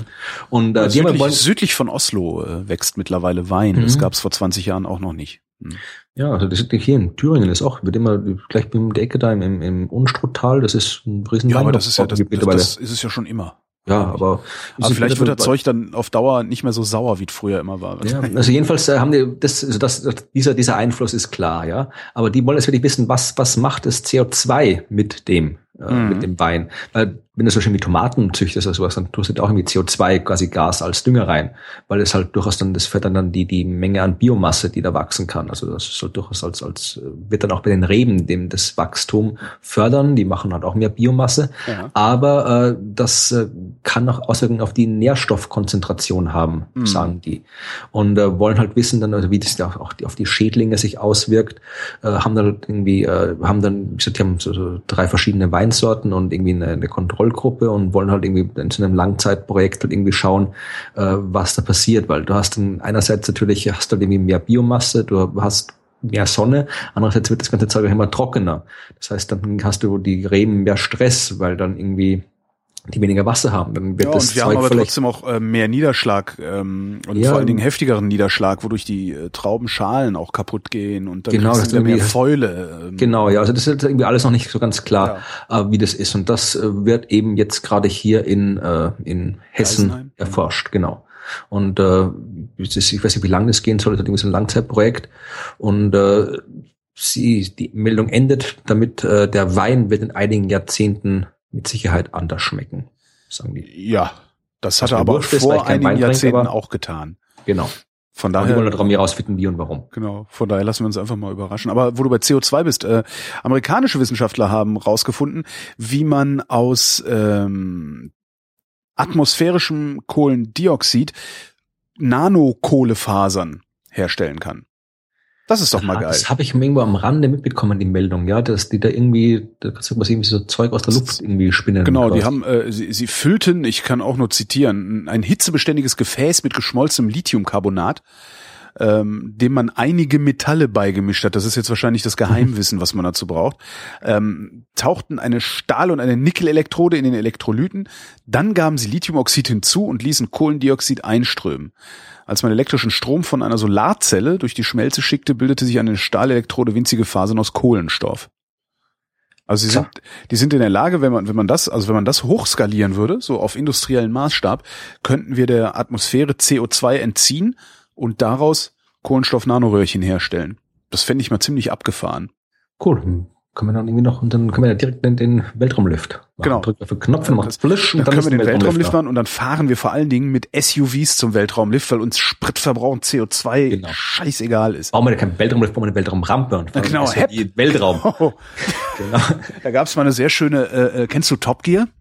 Ja. Es gab mal eine sehr schöne Top Gear Folge, wo sie einen Fiat Panda auf einem Flugzeugträger mit einem Katapult geschossen haben. Das sah ähnlich aus, wie ich mir das jetzt gerade vorstelle, was mit der Rampe. Ja, einfach so, so irgendwie, ich weiß nicht, Und sie haben auch mal einen Fiat Panda eine Skirampe, Skischanze runterfahren lassen, ja. Sind dann halt irgendwie bis ins All, bis da oben bis zu irgendwie 30.000 Kilometer. Ich weiß nicht, wie lange man da fährt mit so einem SUV, Ach, aber. Brauchen wir einfach einen ordentlichen Motor. Ja. Ja, oder ein bisschen, keine Ahnung, kannst du mit deinem Wohnmobil dann hochfahren. Genau, ich mit meinem Wohnmobil Unterwegs nimmst du der Eiscreme mit. Ja. Weil nämlich die Universität von Edinburgh in Land der seltsamen Süßigkeiten in Schottland, wo sie Maßregeln frittieren, forschen sie anscheinend auch Eiscreme. Äh, jedenfalls haben die da jetzt rausgefunden, was man machen kann, damit Eiscreme nicht so schnell schmilzt. Ja. Weil das tut sie anscheinend. Ja, doch, tut sie. Und äh, die haben jetzt ein äh, natürlich auftretendes Protein gefunden, das äh, in der Lage ist, es kann äh, Luft, Fett und Wasser in, im Eis stärker zusammenhalten. Ja. Also das, das hält mhm. das, bindet das Ganze zusammen. Also die Fett, äh, Fetttropfen und Luftbläschen werden dadurch das Protein äh, zusammengeklebt, Ad Adhäsion, adhäsiert. äh, was gibt es ein Wort dafür? Als Adhäsion ist das, ist das. Ja, Adhäsion ist, ich, ist, suche ist ich, Kleben? Nee, ne? Kleben ist was Ja, ich anderes. oder? Äh, Adhering heißt es ja, im Englischen Ad- da, aber ich weiß gar nicht. Doch, ja, doch, ja, ja, Kleben. weil, weil dieses Protein macht Fett und Luft zusammen Genau. und äh, macht das Ganze Äh, Fettluftanziehung, erhöht die Fettluftanziehungskraft. Ja, macht das Ganze jedenfalls jetzt irgendwie äh, viel stabiler. Das heißt, es schmilzt nicht so schnell. Äh, das äh, kannst du dann, äh, kann viel leichter weiterverarbeitet werden. Du, die Kühlkette ist nicht so kritisch, also du brauchst weniger Energie und es hält länger. Und ähm, haben das, äh, die haben das mit, mit Bakterien, also mit freundlichen Bakterien, wie es in dieser Pressemitteilung hieß, haben das mit, in, mit freundlichen Bakterien produziert Mhm. und äh, haben meinen, dass, dass das äh, bis halt die- diese, dieser neue Zusatzstoff, dass der halt irgendwie so in, in drei bis fünf Jahren dann quasi auch, auch tatsächlich industriell eingesetzt werden kann. Das Ja, Protein BSIA heißt das Ding. Ist jetzt die Frage, ob das, ob das jetzt, ist das besser als das, was Eisleute bisher machen? Also, weil die packen da, die sagen- hauen da halt auch Stabilisatoren rein, damit die das sagen, das. Eis ist, sie sagen, das Eis ist äh, besser, weil äh, du es auch eben, äh, du brauchst, äh, es, es verhindert, dass sich größere Eiskristalle formen. Das Aha. heißt, du kriegst ein feineres, äh, feinere Cremigeres Textur, cremigeres. ja. Und äh, du kannst auch, brauchst auch wenig, kannst auch weniger, weniger, weniger Fett reintun. Das heißt, Mhm. du kriegst da quasi nicht nur Eis, das äh, länger, länger nicht schmilzt, sondern auch noch weniger Kalorien hat. Mir hat mal der Sohn eines Eismannes, der selber auch einen Eisladen beziehungsweise einen Eiswagen hat in Nordrhein-Westfalen unten, der hat mir mal erzählt, ähm, dass du äh, ob, ob, ob Eis mit Stabilisatoren behandelt ist oder nicht, erkennst du daran, wie hoch das Eis aus dieser Stahlschüssel rausguckt beim Eismann. Weil das, was da so fünf Zentimeter hoch oben drüber steht, das müsste eigentlich sofort wegschmelzen, sagte Mhm. er. Außer du tust da ordentlich Stabilisatoren rein. Das heißt, diese ganzen modernen Eisläden, die da so dick äh, aufgetürmtes Zeug haben, die haben alle maximal Stabilisatoren drin. Und er sagte, am besten gehst du zu einem, wo das Vanilleeis gelb aussieht, dann ist nämlich Ei drin oder Farbstoff, kann natürlich auch sein, aber dann ist halt Ei drin. Ähm, also er meinte so, das sind so drei, drei Dinge hat er mir mitgegeben. Er hat gesagt, guck zu, dass in deinem Eisladen ähm, das Eis im Topf ist und nicht über dem Topf, also nicht oben raus steht. Ähm, sieh zu, dass das Vanilleeis gelb ist. Das ist ein Hinweis darauf, dass Ei drin ist. Und kauf dir eine Kugel Zitroneneis, Nee. kauf eine niemals. Kugel Zitroneneis und wenn du die gegessen hast, solltest du keinen Durst haben. Also Zitroneneis sollte ein Durstlöscher sein. Ja, ich mag noch was, kein Zitroneneis. Ich eigentlich auch nicht, aber ich habe das ich, jetzt danach habe ich das äh, immer mal wieder ausprobiert. Immer wenn ich an einen Eisladen komme, den ich noch nicht kenne, hole ich mir eine Kugel Zitrone und äh, es ist dann oft so, dass ich denke so, ah nee, danach hast du nur noch mehr Durst. Hm, mal gucken, wie das andere Eis ist und das ist dann halt auch nicht so geil. Ja, ich bin, was Eis, an, was Eis angeht, bin ich, bin ich extrem konservativ. Ich bin, Wertkonservativ. ja, da ich bin, ich bin wie Schokolade, Erdbeer. Das Ah, ja. Eis. Ja, bei mir ist meistens Schoko, Schoko, Vanille und neuerdings habe ich Grießeis entdeckt für mich. Grießeis, das, Das ja, das ist das ist auch nicht schlecht. Aber ich bin wirklich so mit den Sorten, also die ganzen eine Million, was da alles gibt, irgendwie, irgendwie Ja, ja, Nutella Knoblauch, und, und Kugelfisch. ja, alle möglichen irgendwelche Süßigkeiten, das ist Schlumpfeis und was weiß ich. Nee, also Schokolade, Erdbeer. Schrecklich. Einigen wir uns auf Wasser als Durstlöscher. Ähm, britische Wissenschaftler haben rausgefunden, eigentlich sowas, was man so auch wieder aus, aus der Kategorie Binsenweisheit endlich bestätigt. Ähm, wer vor dem Essen Wasser trinkt, speckt ab. Warum? Weiß Weil der keiner. Magen voll ist. Ja, weil der sagen. Magen voll ist, wahrscheinlich. Sie haben, die haben sich 84 Fettleibige geholt und haben die entweder einen halben Liter Wasser vor den Mahlzeiten trinken lassen oder nicht. Nach zwölf Wochen hatten die ähm, mit dem Wasser im Schnitt 1,2 Kilogramm mehr abgespeckt, als die, die kein Wasser getrunken haben. Störvariablen schon rausgerechnet, also Alter, Abstammung, bla bla bla. Und äh, sie schreiben, wer das, wer es täglich, morgens, mittags und abends vor dem Essen Wasser trinkt oder Wasser getrunken hatte, hat im Schnitt 4,3 Kilogramm verloren. Schön am Ende. Unklar ist indes, ob der Effekt anhält. ähm, ich habe da einen Verdacht. Ja. Warten Sie, ähm, nein. also ist jetzt allerdings auch nur meine Binsenweisheit. Ja klar, du ist, der Magen ist ein bisschen voller, du isst ein bisschen weniger, klar, macht sich bemerkbar. womit wir beim Thema Verlässlichkeit von wissenschaftlichen Studien wären. Ah, Da jetzt kommt das ging- Ding, habe ich glaube ich auch gefunden. Ja, da, da ging es, was hier schon rumging, wo halt irgendwie äh, Die Psychologen, 24 ne? Nein, nicht persönlich, aber irgendwie das ist eine so eine generell. Also das sind irgendwie 64 äh, Artikel zurückgezogen worden vom äh, vom Springer Nature, es war quasi der Springer Macmillan, äh, also dieses Verlagskonglomerat, wo Mhm. irgendwie Nature mit drin steckt. Äh, die sind halt quasi draufgekommen, dass äh, da wirklich so im, anscheinend im, oder im großen Stil ist jetzt irgendwie bei, bei 64 Artikeln, das sind zwar viele, aber jetzt wirklich mit den restlichen Artikeln, die veröffentlicht werden, vielleicht nicht im großen Stil. Wir sind darauf gekommen, dass da tatsächlich halt das, das, ähm, das Peer-Review-System quasi ausgehebelt worden ist.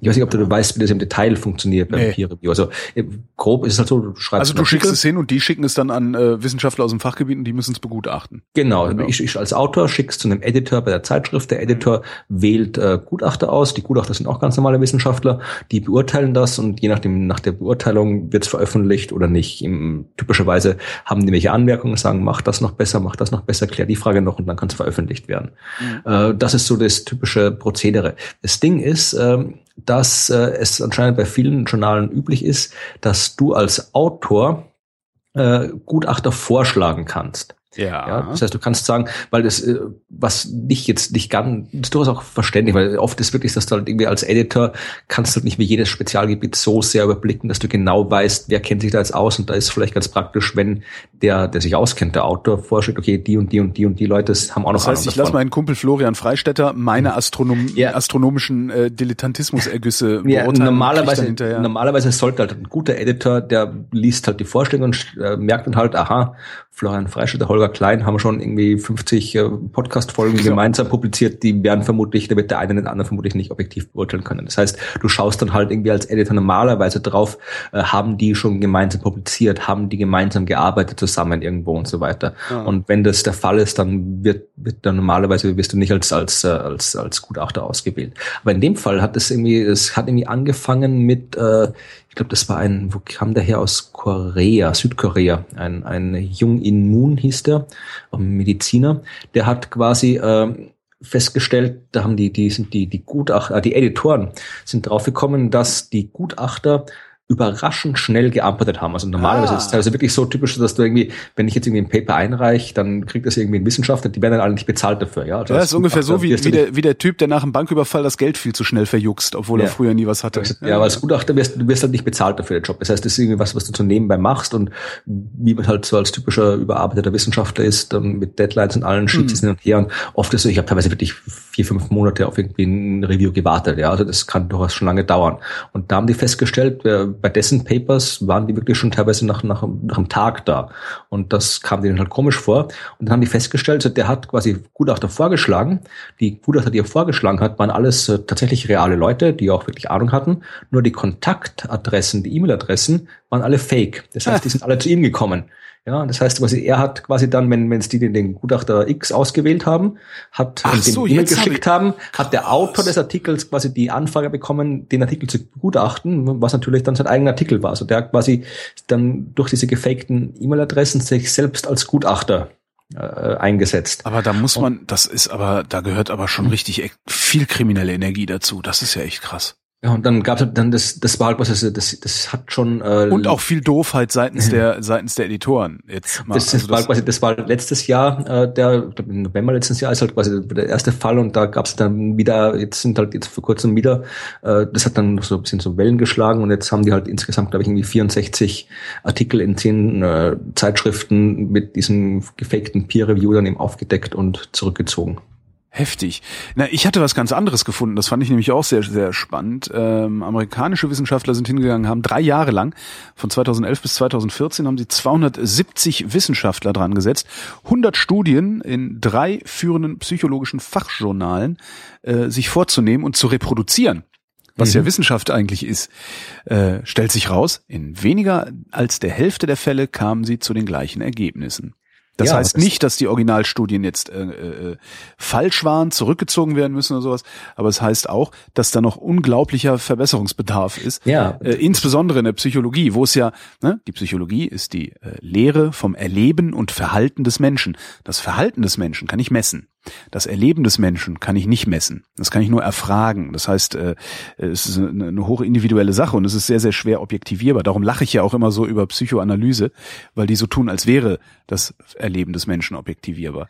Ähm, ja, aber das ist ein großes Problem. Also das, das ist, ist nicht so sehr ein, Pro ist nicht so sehr ein Problem bei den Wissenschaftlern selbst, sondern im System, weil du, das, das immer wieder bei dem, was ich mit dem mit der dunklen Energie am Anfang hatte, dass viele Daten halt, dass nicht alle Daten, die da sind, veröffentlicht werden, weil äh, in den Zeitungen, in den Zeitschriften, in den Journalen du einen starken Bias hast, dass halt nur positive und spektakuläre Artikel veröffentlicht werden. Wenn genau. ich jetzt einfach sage, ich habe das gemacht, was die Kollegen letztes Jahr gemacht haben und bin zum gleichen Ergebnis gekommen, oder dann, dann interessiert das keiner. Also es ist irgendwie nichts, was, was du wirklich veröffentlichen ja, kannst. Keine, wenn ich nicht, wenn ich nicht veröffentlichen kann, dafür, ja. dann, dann habe ich keine, keine Zitate, habe ich keine, keine, ja. keine Eintrag in der Publikationsliste und äh, da das ganze akademische System eben auf der Publikationsliste basiert, hilft mir das nichts. Also das, Weil das, das natürlich, halt, glaube ich, in solchen Fächern wie Physik, also in, in, in, in den Naturwissenschaften, äh, nicht ganz so problematisch ist, weil da kann ich halt eine Messung eins zu eins wiederholen.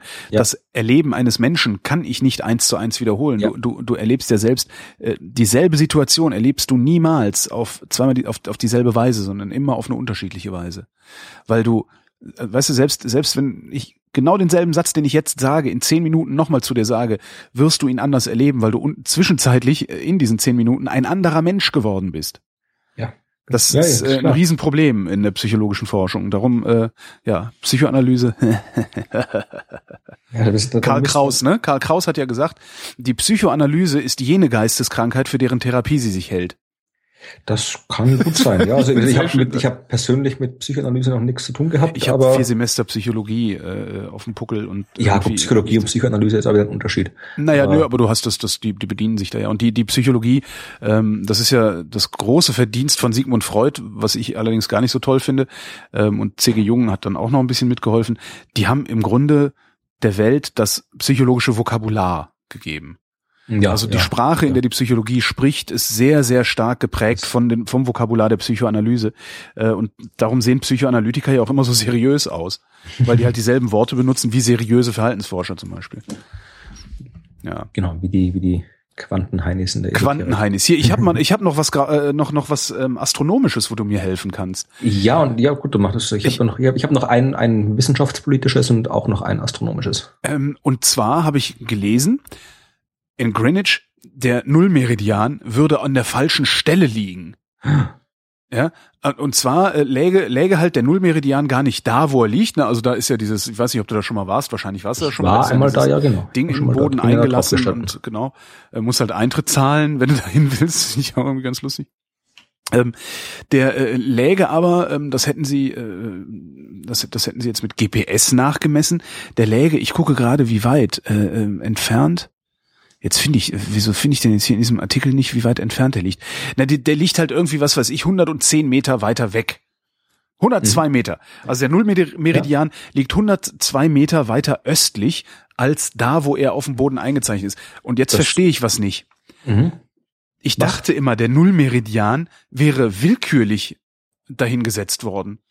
Im Und, äh, Prinzip also, ja. Wir ähm, müssen doch einfach nur sagen, der ist hier und dann ist der da. Und da gibt's doch jetzt nichts irgendwie dran zu interpretieren, dachte ich. Im Prinzip ja. Also im Prinzip ist der Nullmeridian beliebig. Du kannst irgendwie eine, vom Nord zum Südpol eine Linie ziehen ja. und sagen, hier ist Null. Ja. Da gibt's halt nicht so, so ein natürliches, natürlich ausgezeichnete Linie wie den genau. Äquator. Ja.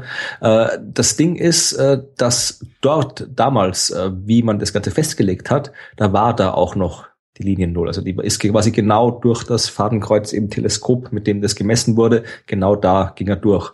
Das Ding ist, dass man halt, äh, wie, wie so vieles andere, man im Laufe der Zeit äh, die Systeme geändert hat. Ja, also du hast heute diese ganze, da, da musst du mal irgendwie einen Geodeten interviewen dazu, der kann dir das ganz genau erklären. Mhm.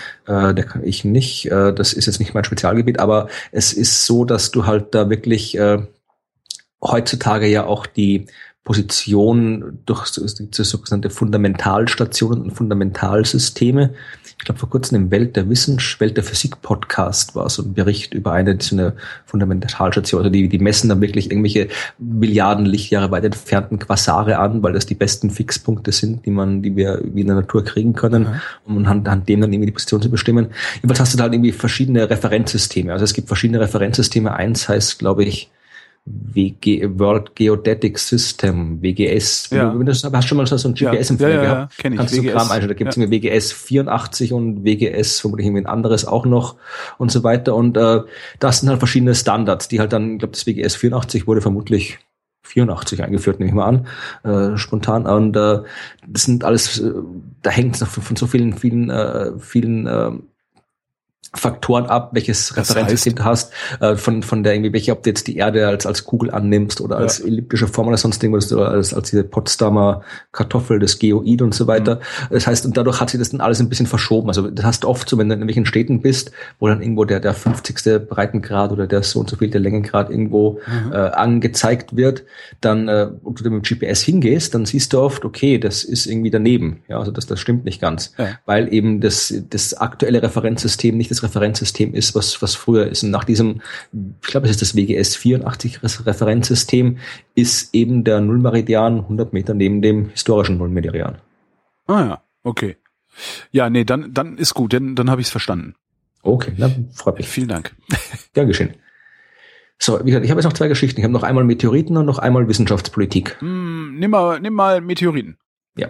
Äh, wenn man Meteoriten sehen will und nicht zum Himmel gucken will oder nicht irgendwie, am Himmel sieht man keine Meteoriten, am Himmel siehst du ja nur Meteore. Äh, wenn man Meteoriten sehen will, dann äh, musst du normalerweise im Museum gehen. Ja, also die irgendwie ja. selbst finden ist, große Meteoriten ist schwierig. Und eines der besten Museen, wo du hingehen kannst, ist das Naturhistorische Museum in Wien.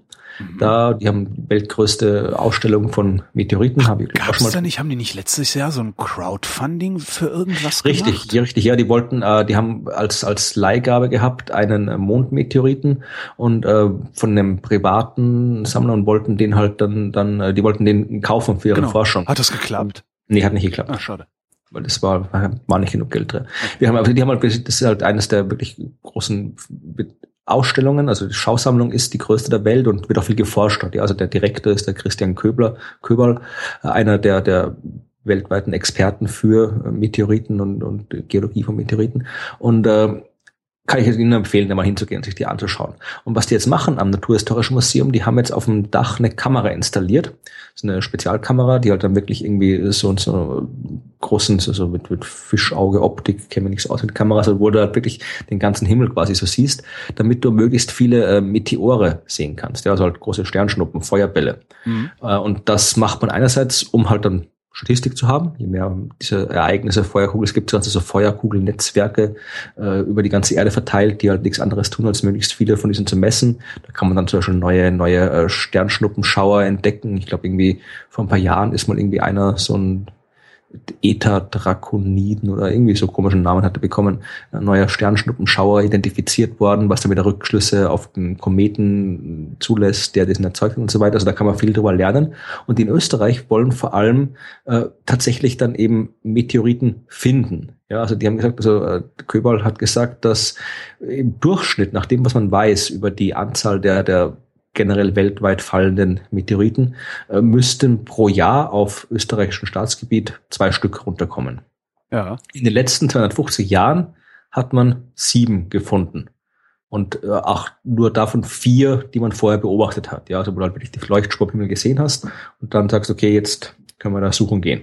Und das ist natürlich, äh, ja, ist, Meteoriten finden ist generell immer gut, wenn man die hat. Noch besser ist, wenn man den vorher am Himmel gesehen hat, weil dann hat man auch Informationen über die Gegend, wo er herkommt am Himmel. Mhm. Dann kann man wieder die ganzen Planetenentstehungen und alles, was man mit Meteoriten erforschen kann.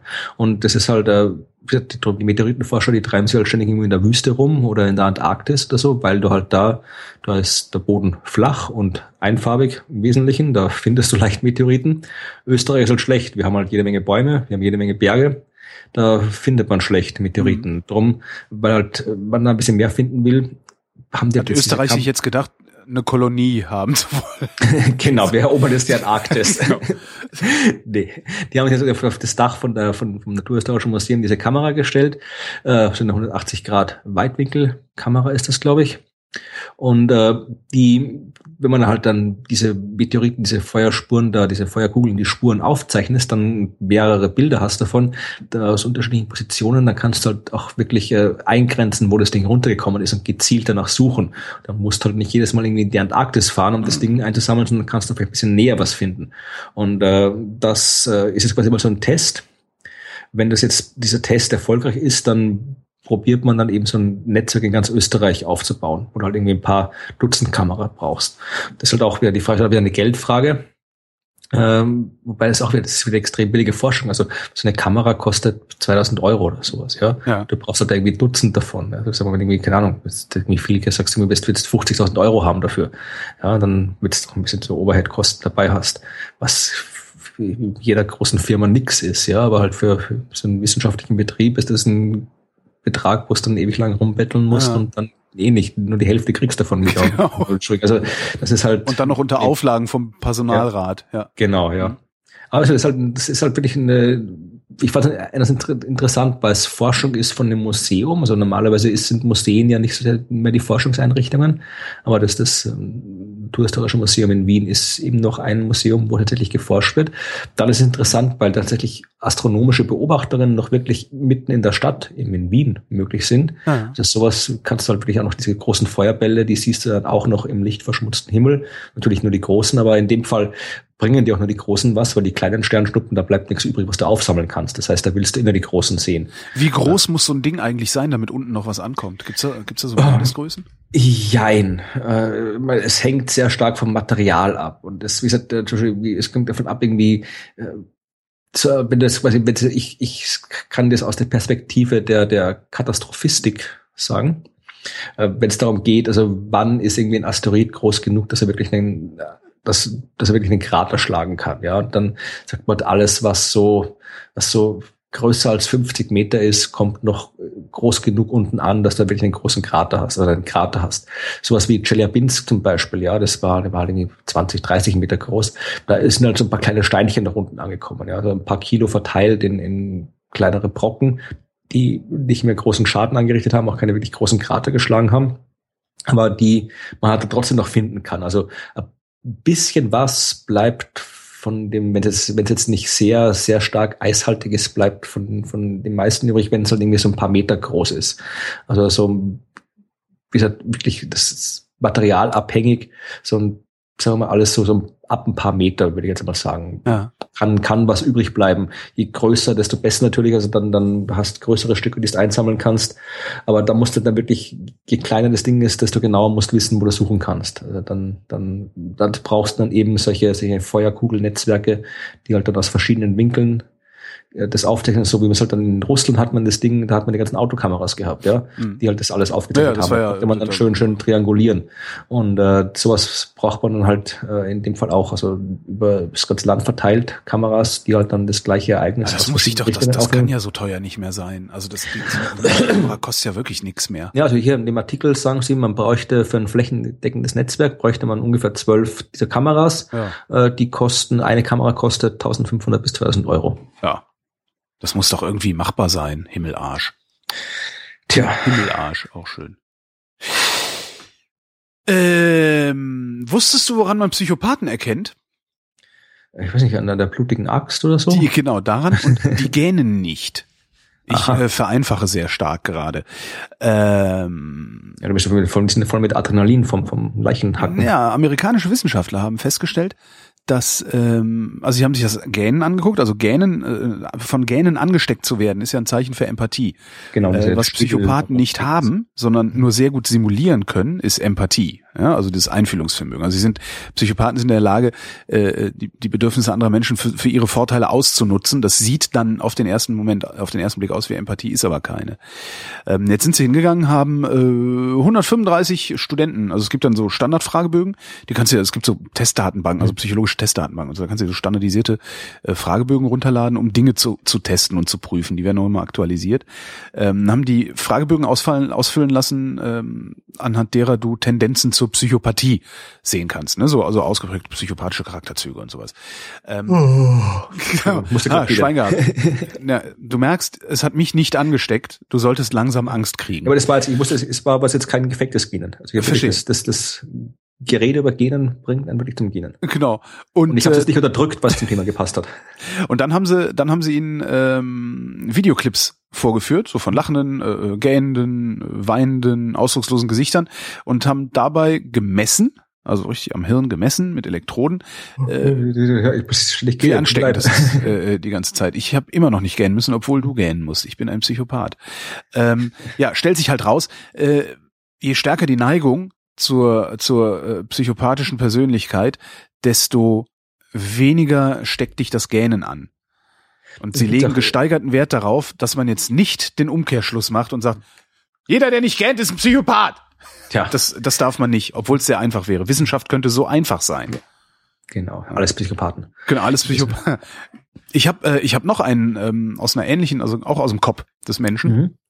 Und zwar hat eine neuseeländische Wissenschaftlerin rausgefunden, ähm, auch anhand von, oh, ich weiß gar nicht wie viele, 4000 Erwachsene ähm, befragt und äh, Faktoren bestimmt oh. für ein glückliches Single-Dasein.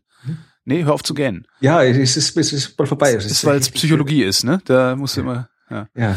Ähm, Nicht gähnen, kein Psychopath sein. Was, was ist für, für Single? Äh, Single, genau. Äh, warum, also die, die Frage war einfach, warum, warum gibt es so viele glückliche Singles oder warum gibt es überhaupt so viele Singles? Weil Menschen ja eigentlich Rudeltiere sind. Ja, also man, Single oder glücklicher Single ist ein Unterschied. Ist ein Unterschied. Ähm, es gibt einen Zusammenhang und zwar ist der Zusammenhang Konfliktvermeidung.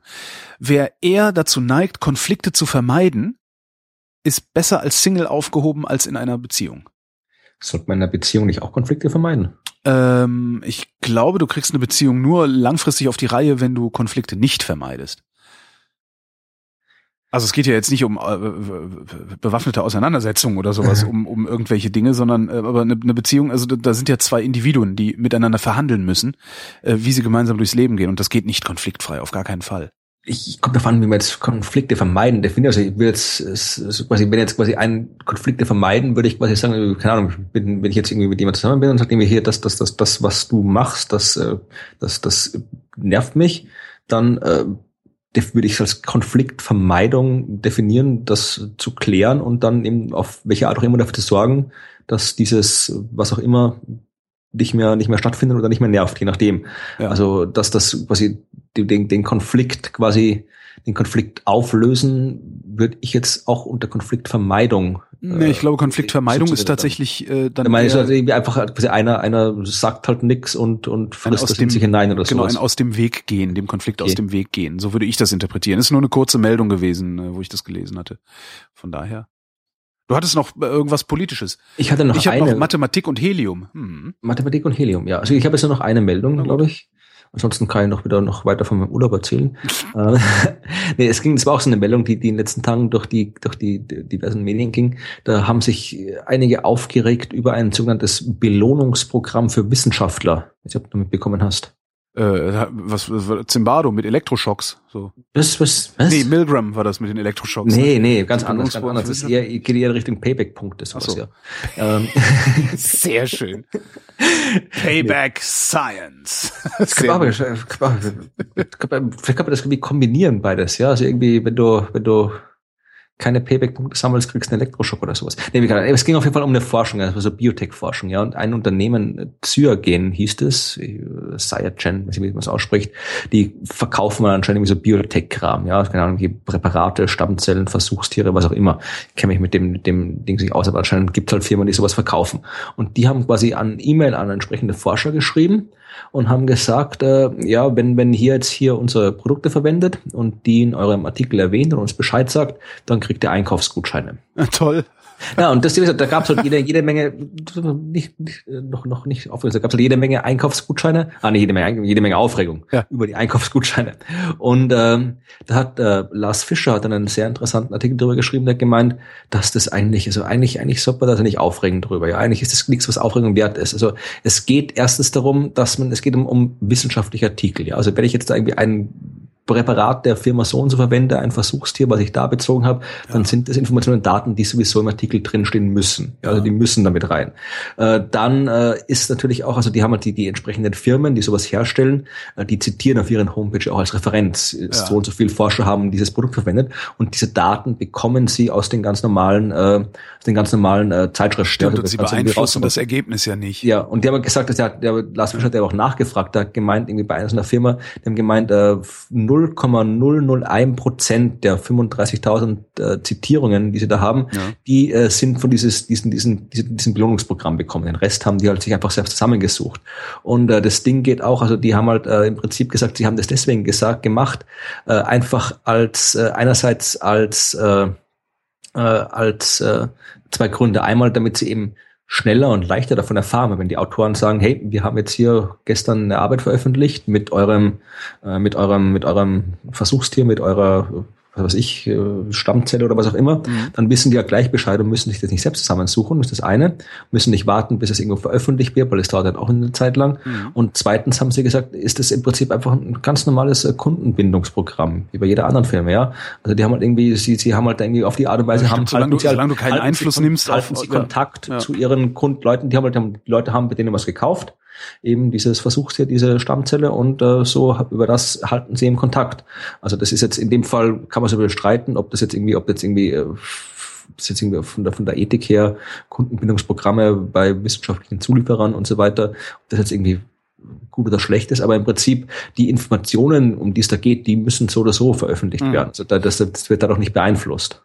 Dann. Also insofern war zumindest, war jetzt, ich habe jetzt hier Lars Fischers Artikel und Meinung äh, reproduziert, die mir durchaus vernünftig klingt, aber die ganze Aufregung, die Nein, ist tatsächlich, also klingt auch in meinen Ohren vernünftig. Also es ist ungefähr so wie, weiß ich nicht, wenn, keine Ahnung, äh, ja, ist blöd. Also, weiß ich, wenn jetzt die Firma Shure, mit deren Mikrofon ich hier gerade arbeite, äh, mir dafür, oh, dass ich, dafür, dass ich mit mit mit einem Shure-Mikro arbeite, halt irgendwie noch keine Ahnung äh, ein ein ein Shure Staubtuch schenkt oder sowas, ist letztendlich egal. Es macht keinen Unterschied. Also meine Sendungen werden dadurch nicht anders, äh, klingen höchstens besser, weil es ein echt teures ja. Shure-Mikro. Ja, aber wir, wir müssten nicht dazu sagen, dass dass dass wir diese Mikrofone genau, verwenden, ja. um dieses den Podcast. Wenn, wenn wir jetzt quasi eine wissenschaftliche Publikation wäre, dann äh, die über über Tonqualität Qualität vom Podcast, dann müssen wir dazu sagen, dass, es, dass wir dieses Mikrofon verwenden. Also das, ja, das geht um, es geht quasi nicht um, in dem Fall geht es nicht um Information, die irgendwie beeinflusst werden kann. Also es geht ja. um Information, die sowieso da ist.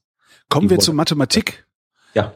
Ähm, amerikanische Wissenschaftler haben sich mal angeguckt, äh, woher das kommen könnte, dass Schüler schlecht in Mathe sind. Stellt sich raus, oh. von den Eltern. Ja, die haben ähm, am Anfang und am Ende des Schuljahres äh, Kinder ähm, befragt, wie, also haben sich angeguckt, wie sind die Kompetenzen der Kinder in Mathematik und wie viel Angst haben die Kinder in Mathematik. Mhm. Dann haben sie die Eltern gefragt, ähm, wie, viel, wie kompetent seid ihr in Mathematik, wie viel Angst habt ihr vor Mathematik, wie oft übt ihr mit euren Kindern Mathematik.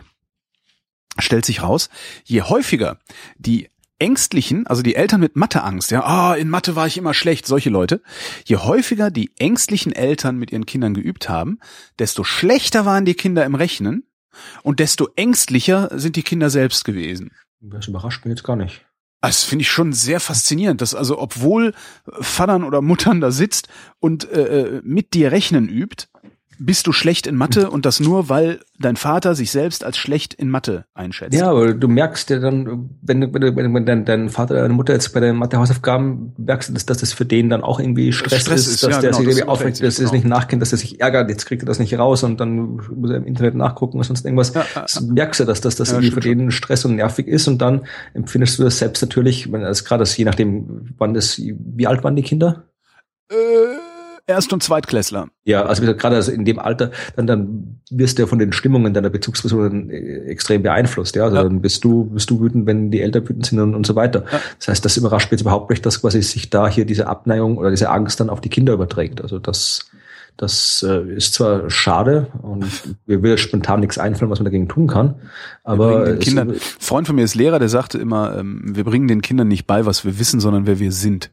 Mhm. Und das passt da ja genauso hin letztendlich, weil es ist ja, es ist ja das und das, das weiß die Psychologie dann auch wieder oder die Psychologen wissen das dann auch wieder. Ähm, alles, was du machst, ist erlernt. Also alles Verhalten ist erlernt und du lernst es von Vorbildern. Ob du es jetzt explizit oder implizit machst, ähm, sei dahingestellt, aber du lernst es von Vorbildern. Und klar, wie du sagst, es verblüfft dich nicht, dass wenn dein Vorbild Angst vor Mathematik hat, ist die Wahrscheinlichkeit groß, dass du auch Angst vor Mathematik entwickelst. Ja, und das ohne, dass drüber gesprochen wird, sogar. Ja. Jetzt hatte ich noch Helium. Ähm, genau, das wenn gehört, die Eltern ihre Mathematik-Hausaufgaben mit Heliumstimme machen, dann finden genau. die Kinder das cooler und lassen sie haben keine Angst mehr davor. Das ist jetzt aber eher so eine Sache aus, ähm, aus, aus, der, aus der Rubrik Huch, das war mir auch nicht klar. Du weißt das. Helium ähm, ist das zweithäufigste Element im Universum ja, und ein unglaublich seltenes Element auf der Erde, weil nämlich dieses Gas Du hast, du hörst bei dem Podcast nicht. Das war mit Helium und genau das, das ist tatsächlich so, dass ich meide, dass ich meide, deine deine Publikationen äh, äh mir zuzuführen, weil ich immer denke, ja, der erzählt ja schon alles. ja, das, genau, das und dann bin ich halt überhaupt nicht mehr. Thema eines letzten, vorvorletzten Podcasts, Verdammt. wo ich halt über Helium erzählt habe und irgendwie gerade so fing es auch irgendwie an. Helium ist halt das zweithäufigste Element, ja. aber extrem. Dumm heißt ja, das heißt ja Helium, weil es in der Sonne entdeckt worden ist und nicht auf der Erde. Die haben es zuerst ja. in der Sonne entdeckt und nicht auf der Erde. Naja, jedenfalls, also was ich so faszinierend daran fand, also es ist ein Artikel darüber, äh, stellt die Frage, wie lange reicht das Helium noch, wozu wird Helium alles gebraucht und so. Äh, ist ja nicht nur für Mickey Maus Stimme und Luftballons, sondern äh, ist irgendwie ein ja. sehr wichtiges Element. Aber was ich so faszinierend fand daran, und darum muss ich das unbedingt einfach nur mal sagen, äh, dass, dass äh, die Gravitation der Erde nicht reicht, um das Helium hier festzuhalten, sondern es diffundiert in den Weltraum. Das finde ich total faszinierend. Hat da jemand bei, beim Podcast kopiert? Das, genau, genau das habe ich erzählt. Weiß genau ich nicht. Ich habe ich hab zuerst erzählt, dass Helium, wo, wo Helium herkommt, dass es eben das häufigste Element ist, dass man auf der Sonne entdeckt hat, dass es auf der Erde selten ist und dass es äh, das einzige, der einzige Rohstoff ist, der, der quasi endgültig weggeht. Alles andere bleibt im Gesamtsystem und kann theoretisch mit genügend Energieaufwand wieder rausgeholt werden, bis auf das Helium. Wenn du irgendwie das Helium loslässt, dann haut es irgendwann ab in der Atmosphäre, weil es weil es dann irgendwann eben die, die Masse der Erde zu gering ist, um das Helium festzuhalten und das, das Helium ein extrem leichtes Atom ja, ist, also das genau. zweitleichteste, und das irgendwann dann quasi rausdiffundiert und im Weltall verschwindet. Also es gibt, es gibt keinen, keinen wirklichen also es, gibt, es scheint keinen wirklichen Anlass für diesen Artikel zu geben. Ich habe den einfach nur gesehen. Es steht ganz am Ende steht Goldschmidt Meeting 2015, die von den Wissenschaftlern verwendete Methode Isotopenanalyse. Nö, vielleicht hat er wirklich einer deinen Podcast gehört und hat sich gedacht, ach, das ist ein interessantes Thema, das schreiben wir mal in unsere Publikation, also in unser Magazin. Ich habe ich irgendwie unbewusst abgeschrieben. Oder so, oder du hast das. Warte mal, von wann ist denn der Artikel? Vom Ju? Nee, von wann ist denn der Artikel? Jetzt muss ich mal gucken, weil ich guck mal nach, von wann der Artikel ist, der Originalartikel. Ich, nicht meinen hatte. ich glaube aber, der ist ziemlich neu. scroll, scroll, scroll. Also ich habe meinen Podcast veröffentlicht. Ich habe meinen am 7. August veröffentlicht. Ah, Schwein gehabt. Dann haben die dich plagiiert. Da würde ich direkt mal eine dicke Rechnung hinschicken. Ja, na gut, das ist jetzt irgendwie nicht so die, die mega geheime Information, die sonst keiner wissen kann. Wer weiß, ich wusste es nicht. Wer weiß?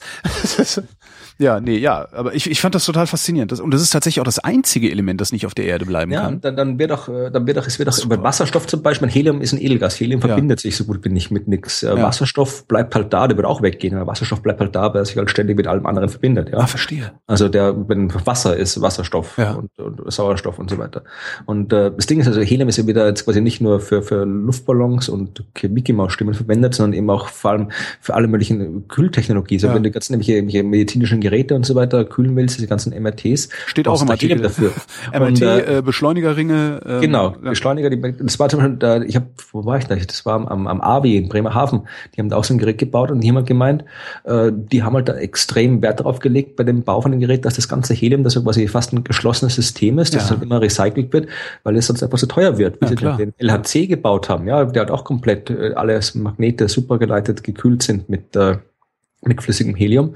Äh, da ist äh, der, der, der Preis, die haben fast die gesamte Jahresproduktion Helium aufgekauft. Also ist der Preis gleich, gleich äh, ordentlich gestiegen. Hm. Also das ist halt. Ist wo holen die das Helium denn her? Also graben die das irgendwo aus? Gibt es so unterirdische Kavernen, wo das Jein, jein. Also Helium gibt verschiedene Möglichkeiten, wie Helium entstehen kann. Ja, also wie gesagt, das, das Helium, was jetzt da ist. Das ist im, im äh, Gestein, du findest es im Gestein. Also das erste Mal auf der Erde isoliert worden ist, äh, ist es in einem Gestein namens äh, Kleveit. Mhm. Äh, das ist aber nicht von Anfang an da gewesen. Wie gesagt, das ist schon weg. Äh, das entsteht, Helium kann entstehen, wenn radioaktive Elemente zerfallen. Ja? Uran, Thorium, der ganze radioaktive Krempel, der da im Mantel der Erde drin ist. Der, wenn der zerfällt, dann entsteht unter anderem äh, Radio, radioaktive Strahlung, die Arten Alpha-Strahlung, Beta-Strahlung, Gamma-Strahlung Kennst du? Ja. Ja, also ich, ich habe ja, davon das gehört. Ja, sind die, die sind die drei Arten von, von radioaktiven Strahlungen. Ja. Alpha-Strahlung sind Heliumkerne. Alpha-Strahlung sind äh, zwei Protonen, zwei Neutronen. Das sind die Kerne von Heliumatomen, ja, mhm. die halt einfach entstehen. Äh, das heißt, äh, wenn irgendwo radioaktives Krempel, radioaktives Zeug äh, Alpha strahlt, dann wird der Helium frei. Mhm. Das heißt, äh, durch diese radioaktiven Prozesse entsteht halt im Inneren der Erde jede Menge Helium. Das kann halt dann keine Ahnung, über Vulkanismus oder sowas in der Lava an die Oberfläche gelangen und äh, kann sich auch im Erdgas ansammeln. Und das ist die Hauptquelle, die wir heute äh, für, für Heliumförderung verwenden. Ja, mhm. Äh, das Helium bleibt halt sehr, sehr lange gasförmig, viel länger äh, als, als Erdgas. Das heißt, äh, besser Helium wird erst bei, darum ist es als Kühlmittel gut, weil es erst bei extrem niedrigen Temperaturen flüssig wird. Das heißt, du, wenn du Erdgas abkühlst, dann wird irgendwann das Erdgas flüssig und das gasförmige Helium bleibt übrig, ah, ja. isoliert werden. Das heißt, also, es gibt noch andere, ich glaube im Erdöl kriegst du auch noch ein bisschen, bisschen Helium raus, aber äh, Erdgas ist äh, die, die Hauptquelle, wo man, wo man Helium industriell herbekommt. Wieder was gelernt. Vielen Dank, Florian Freistetter. Gern geschehen, Holger Klein. Und euch danken wir für die Aufmerksamkeit.